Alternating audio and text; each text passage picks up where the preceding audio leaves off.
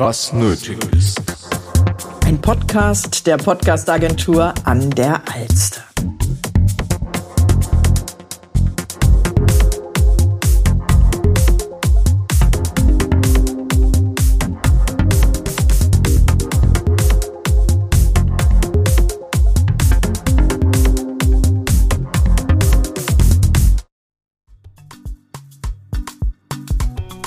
Vitamin Business, der Blickwinkel der Gen Z.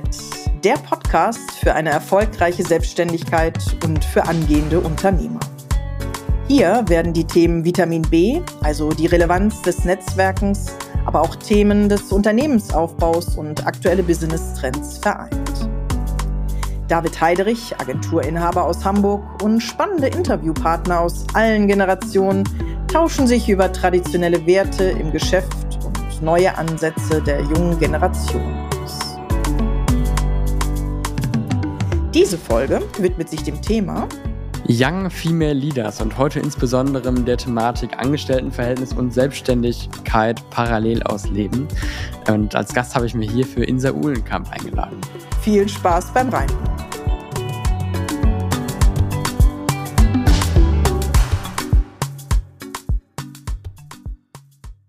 Hi und herzlich willkommen zu einer neuen Podcast-Folge Vitamin Business, der Blickwinkel der Gen Z, der auch heute vertreten ist. Und ich freue mich schon sehr, euch gleich ein paar Einspieler aus dem Interview mit Insa Uhlenkamp vorzustellen oder mit euch zu teilen, denn das war total spannend und was ich für diese Folge auch so ein bisschen hervorheben möchte, sind zwei Themen. Zum einen das Thema Selbstständigkeit und Angestelltenverhältnis parallel tatsächlich auszuüben und das andere Thema, womit wir auch direkt starten können, Coaches, inwiefern setze ich auf die, inwiefern vertraue ich denen?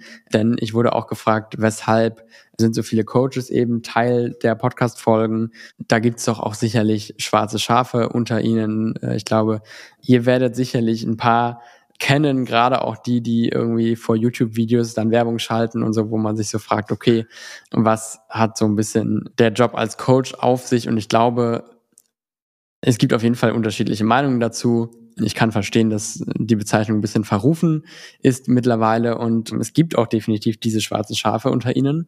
Und dennoch möchte ich hier ein bisschen die Meinung vertreten, die meine Meinung ist, dass eben Coaches auch einen sehr, sehr großen Impact, äh, sehr, sehr positiven Impact auf das Leben und äh, die Erfolgsstory oder das Business dann einer Person haben können und eben auch dafür sorgen können, dass ein Leben zur Erfolgsstory wird sozusagen. Also ich kann auch mal kurz in diesem Format hier teilen, dass ich auch schon seit äh, mittlerweile vier Jahren, würde ich sagen, von einem Coach begleitet werde. Nicht nur der eine, aber der tatsächlich äh, vorrangig. Und es sind wirklich alle Themen, die wir da eigentlich schon angegangen haben. Und es ist dann doch sehr hilfreich, mal eine andere Perspektive zu bekommen, Klarheit zu finden, eine Person zu haben, der man einfach vieles anvertrauen kann. Es gibt ja auch da natürlich die Schweigepflicht die von ihren Erfahrungen teilen kann, dass man Entscheidungen abwägt, dass man schaut, wo man priorisieren sollte, gerade wenn man sich äh, gerne verzettelt, dass man Strategien entwickelt für gewisse Situationen, dass man quasi einen Fahrplan entwickeln kann gemeinsam. Und ein Coach zeichnet ja meistens aus, dass er eben den Weg, den man selber geht, dann schon gegangen ist. Und das wäre jetzt auch etwas, äh, was ich euch mitgeben möchte, wenn ihr eben auf der Suche nach einem richtigen Coach seid oder auf eine Person getroffen seid, die euch das angeboten hat, zu coachen und ihr dann damit konfrontiert seid, okay, ist es jetzt seriös, soll ich das annehmen? Ich glaube, wichtig ist es auch, dass äh, die Person einfach schon den Weg gegangen ist, den ihr gehen wollt.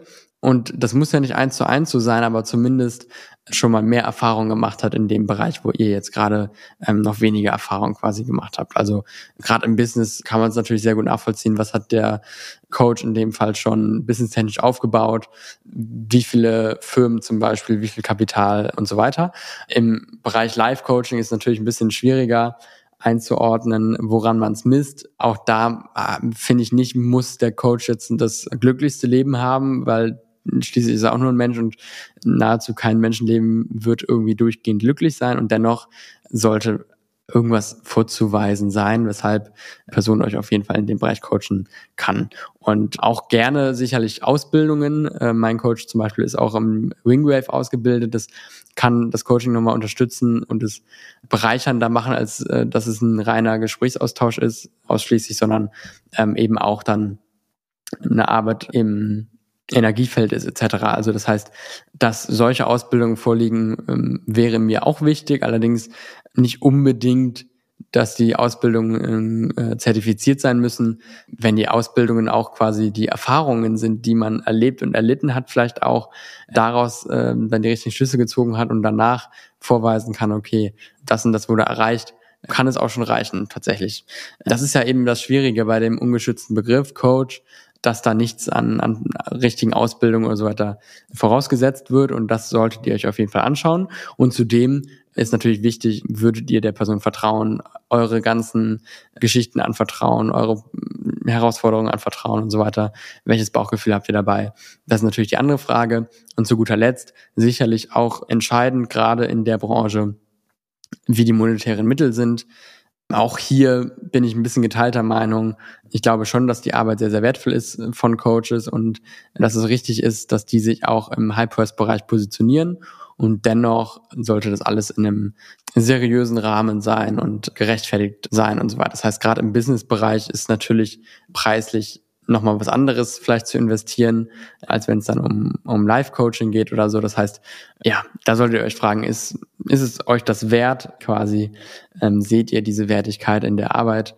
Und das ist auch individuell und da muss man auch sagen, hängt es natürlich sehr davon ab, wie man dann selber das aufnimmt und umsetzt, äh, was man mitbekommt vom Coach. Also das heißt, das ist ja auch die halbe Miete, wie sehr man dann willens ist, umzusetzen und rein psychologisch ist man das eher, wenn man mehr Geld investiert hat. Das wissen die Coaches natürlich entsprechend auch und verlangen entsprechend Geld, damit die Leute besser umsetzen, um dann auch als gutes Testimonial für den Coach wiederum ähm, zu stehen. Ne? Also das steckt ja letztlich auch dahinter. Gut, ich glaube, das reicht schon von den Worten her. In jedem Fall setze ich schon auf die Arbeit von Coaches, nicht unbedingt äh, von denen, die irgendwie auch als schwarze Schafe gelten. Da gibt es auf jeden Fall viele, aber es gibt genauso viele, die wirklich gute Arbeit leisten, die wirklich einen Background haben, um als Coach tätig zu sein und die wirklich gute Ansätze geben können, unter anderem soll der Podcast ja auch eine Plattform dafür sein. Das heißt nicht, dass ich jetzt durchgehend immer nur Coaches als Gast haben werde. Das wird sich auch in nächster Zeit noch zeigen, dass es nicht der Fall ist. Aber zumindest heute ist es der Fall, denn mein Gast heute ist Insa Uhlenkamp. Sie ist Psychologin und unterstützt Frauen darin, ihr Potenzial zu entdecken und ihre berufliche Erfüllung zu finden. Das heißt, mit ihren Coachings hat sie sich tatsächlich auf die Zielgruppe Frauen spezialisiert und natürlich auf die, die ihre berufliche Erfüllung noch nicht gefunden haben. Und mit denen gemeinsam entdeckt sie deren Potenzial um daraufhin dann ähm, herauszufinden, was ist es, was sie beruflich machen wollen und das dann eben auch umzusetzen. Genau, das fand ich schon an sich sehr spannend und ähm, was ich noch spannender finde, ist, dass sie das nebenher macht und zwar zu ihrer Teilzeitstelle in der Unternehmensberatung, wo sie Teams unterstützt in Sachen Kommunikation, in Sachen Change Management, also auch Tätigkeiten, die sie dort als Psychologin ausübt, bleibt also thematisch irgendwo im, im gleichen Feld, aber das eine ist eben das Angestelltenverhältnis und das andere ist dann ihre selbstständige Tätigkeit. Und es werden sich jetzt sicherlich einige von euch fragen, wie sie das hinbekommen hat, erfolgreich selbstständig zu sein und erfolgreich in der Teilzeit zu sein, dass sie überhaupt als Teilzeit auch aufgenommen wurde, dass, dass der Arbeitgeber so, so positiv sieht. Und das habe ich sie eben auch gefragt. Die Antwort kommt jetzt. Es ist so, dass ich äh, meine Selbstständigkeit schon hatte und dann nochmal den Job gewechselt habe. Das ist auch direkt, um darauf einzugehen, auch eine sehr große Schwierigkeit, weil die meisten Arbeitgebenden es nur akzeptieren, wenn man wirklich zu 100 Prozent einen Job anfängt und dann kann man vielleicht nach der Probezeit überlegen, die Stunden zu reduzieren aber auch, wie du gesagt hast, das kommt häufig nicht gut an und Arbeitgebende haben dann häufig die Bedenken, dass der Fokus zu sehr woanders hinwandert und dadurch ähm, ja einfach die Leistung nicht mehr die gleiche ist und die Mitarbeitenden nicht mehr das machen, wofür sie eigentlich eingestellt wurden. Und ähm, der Schlüssel für mich ist da ganz klar Kommunikation und auch ein Einstehen. Also wenn du dir bewusst machst, wo du hin möchtest, was quasi erstmal so deine, deine große Vision deines Lebens ist, dein Warum, dein, dein Bild, wo möchte ich ja eigentlich in 20 Jahren sitzen? Ist es ähm, in einem Großraumbüro? Ist es äh, vielleicht mit dem Laptop auf dem Balkon oder wo auch immer? Wenn du für dich selbst weißt, wo liegt dein äh, langfristiges Glück und dann auch eben so deinen Sinn festgelegt hast, dann wird der Trieb so stark, dass du weißt, da möchte ich unbedingt hin, das ist der Weg für mich, dass es also das hat für mich ermöglicht, da wirklich offen ins Gespräch zu gehen und wirklich zu diskutieren, wo ich, wo ich hin möchte und was meine Bedürfnisse und Wünsche im Job sind. Also ähm, genau, ich muss auch dazu sagen, mein Arbeitgeber ist extrem offen und da wird Entrepreneurship extrem gefördert. Das heißt, das wird fast so ein bisschen gefeiert, wenn man noch was nebenher macht. Aber dennoch fällt es mir schwer, quasi ähm, also ich, ich kann sehr gut nachvollziehen und es fällt mir auch weiter schwer, quasi zu sagen, aber ich habe hier noch mein eigenes Business, das ich nebenher mache. Und genau, da hilft es einfach, ähm, ja, Vertrauen aufzubauen mit den Leuten um einen rum, mit den SponsorInnen, die man hat, die dann eben auch die eigenen Ideen ähm, unterstützen und da diesen Freiraum geben, den man braucht. Kommen wir zu Business Insights.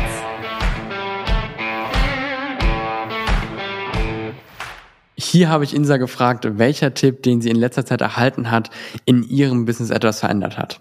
Ein Tipp, den ich da sehr stark finde, ist, dieser Gedanke, dass das, was du machst, muss nicht allen gefallen, das ist jetzt auch ziemlich ausgelutscht, aber sich vorzustellen, einem Drittel da draußen gefällt, was du machst, die feiern dich ab, die finden es genial, ein Drittel ist es total egal und ein Drittel findet es halt nicht so cool. Aber sich das immer bewusst zu machen, egal was man macht, fokussier dich auf dieses Drittel, das es gut findet und mach einfach weiter, probier aus und geh raus mit deinen Ideen und Wünschen. Und wir machen direkt weiter mit Der Blickwinkel der Gen Z. Ich habe Insa gefragt, was es braucht, wenn man ganz frisch in den Beruf einsteigt. Einmal denke ich, ist es der Punkt Vision, habe ich auch gerade schon genannt. Ich finde ihn sehr stark, dieses Warum.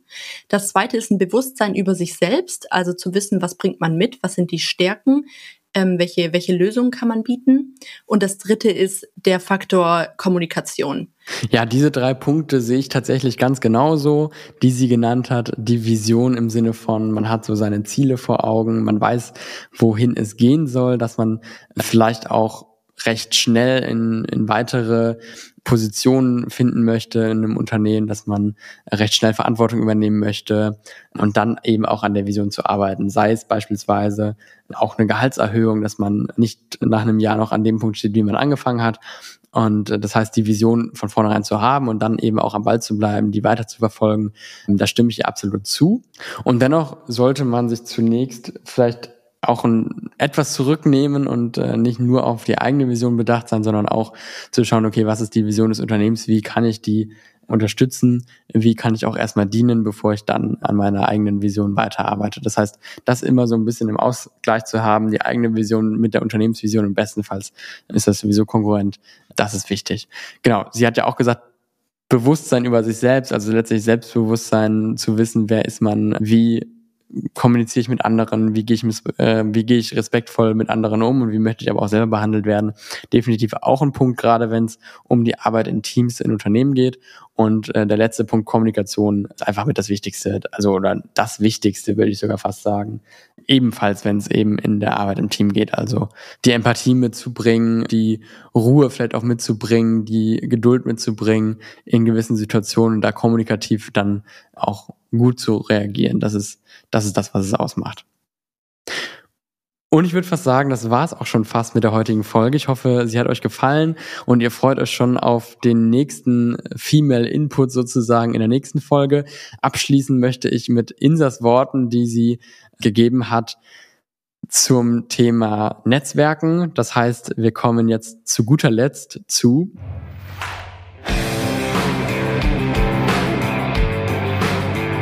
Vitamin B. Schau dich in deinem Umfeld um, teile dich mit und äh, du wirst MitstreiterInnen finden. Absolut, da gebe ich Insa recht. Von daher solltet vielleicht nochmal kurz zurückspulen, überlegen, wie könnt ihr das konkret in eurem Umfeld tun, wie könnt ihr das umsetzen. Das ist was, was eben mal schnell dahingesagt ist, aber wo viel drin steckt und was vieles ausmachen kann. Und das konnte ich auch in eigener Erfahrung erleben. Insofern, ich freue mich auf nächste Woche, wünsche euch was und sag ciao, bis dann. Thema der nächsten Folge. Wir bleiben bei Young Female Leaders und schauen uns eine Erfolgsstory von einem Modelabel an. Ihr dürft echt gespannt sein. Dieser Podcast wurde produziert von der Podcastagentur an der Alz.